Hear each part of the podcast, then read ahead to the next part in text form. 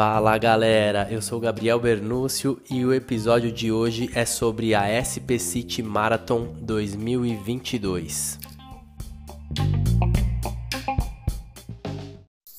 A SP City desse ano aconteceu dia 31 de julho de 2022, foi domingo passado. Eu estou gravando esse episódio é, quarta-feira, dia 3 de agosto, e foi na cidade de São Paulo. Né? A SP City ela tradicionalmente ocorre ali na, na cidade de São Paulo e tem a largada no Pacaembu.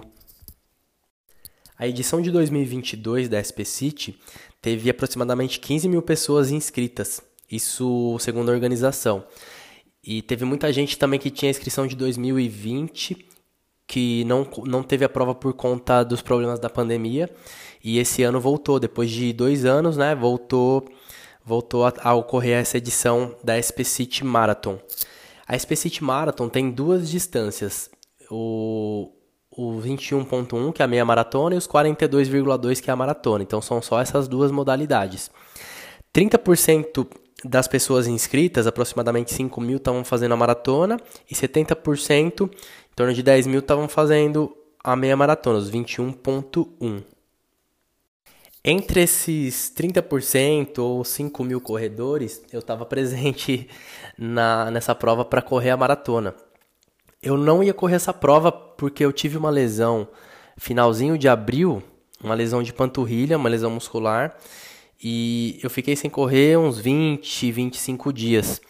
E aí, quem tem, teve lesão, sabe como é complicado, né? A gente fica também é, desconfiado, fica sem confiança, então é, eu achei que não ia dar para correr essa prova.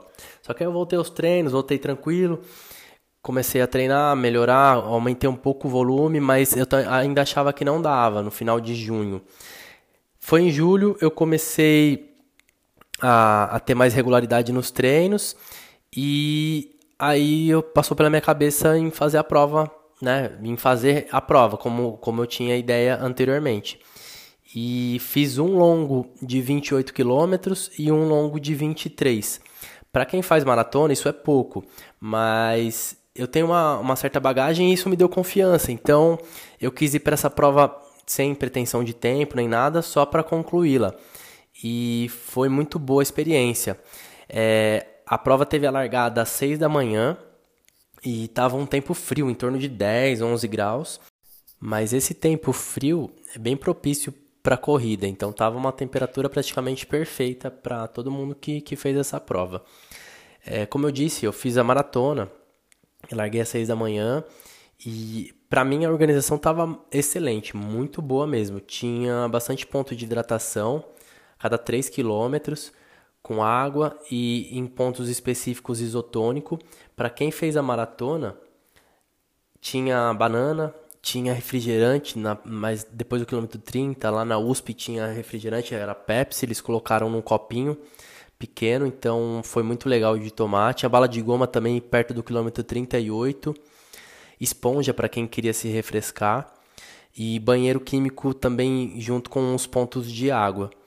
Para quem tomou isotônico, é, percebeu que estava diferente, porque ele estava lacrado igual aqueles copinhos de água menores que, que tem aquela tampinha de alumínio, o isotônico estava do mesmo jeito. O primeiro que eu peguei, inclusive, eu furei um pouquinho, tomei e ele acabou estourando. Aí molhou meu rosto e. Mas o isotônico estava tava ótimo dessa forma. Depois eu acostumei e consegui tomar bem todos os, os isotônicos.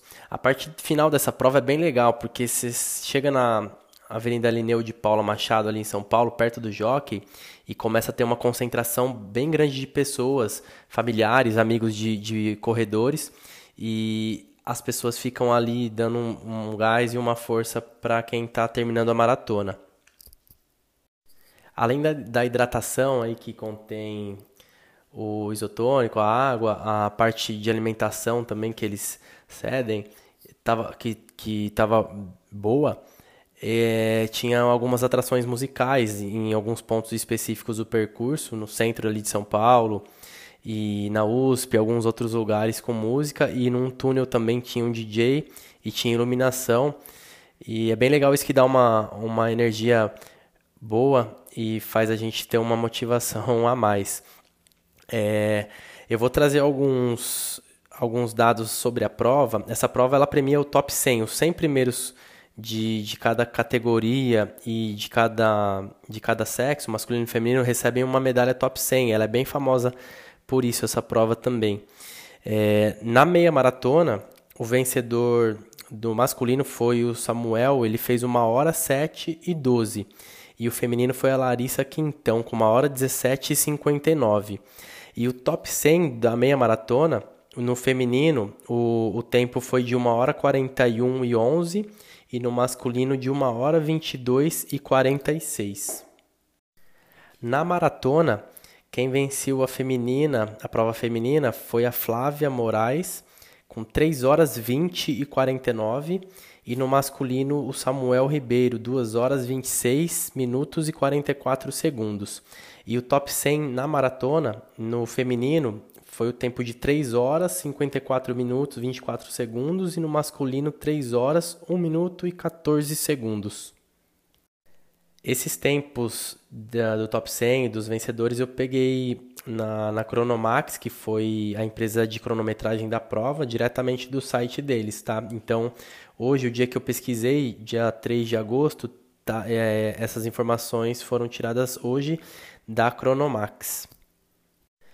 E você, você correu essa prova, meia maratona, maratona? O que, que você achou da prova, da organização? Se quiser, me escreve no Instagram, arroba Gabriel Bernúcio Personal, que eu vou gostar de, de saber a sua opinião sobre a prova. O meu tempo na maratona foi 3 horas, 40 minutos e 33 segundos.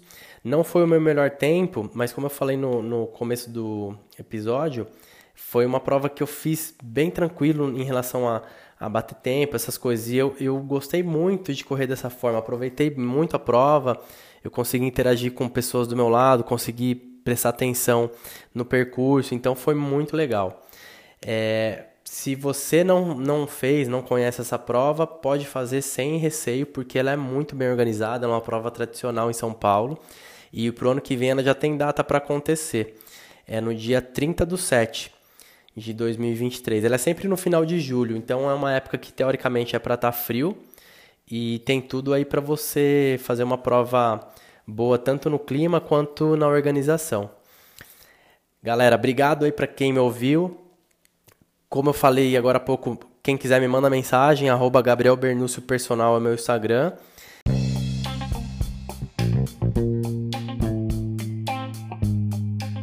Um abraço, bons treinos e até a próxima. Valeu!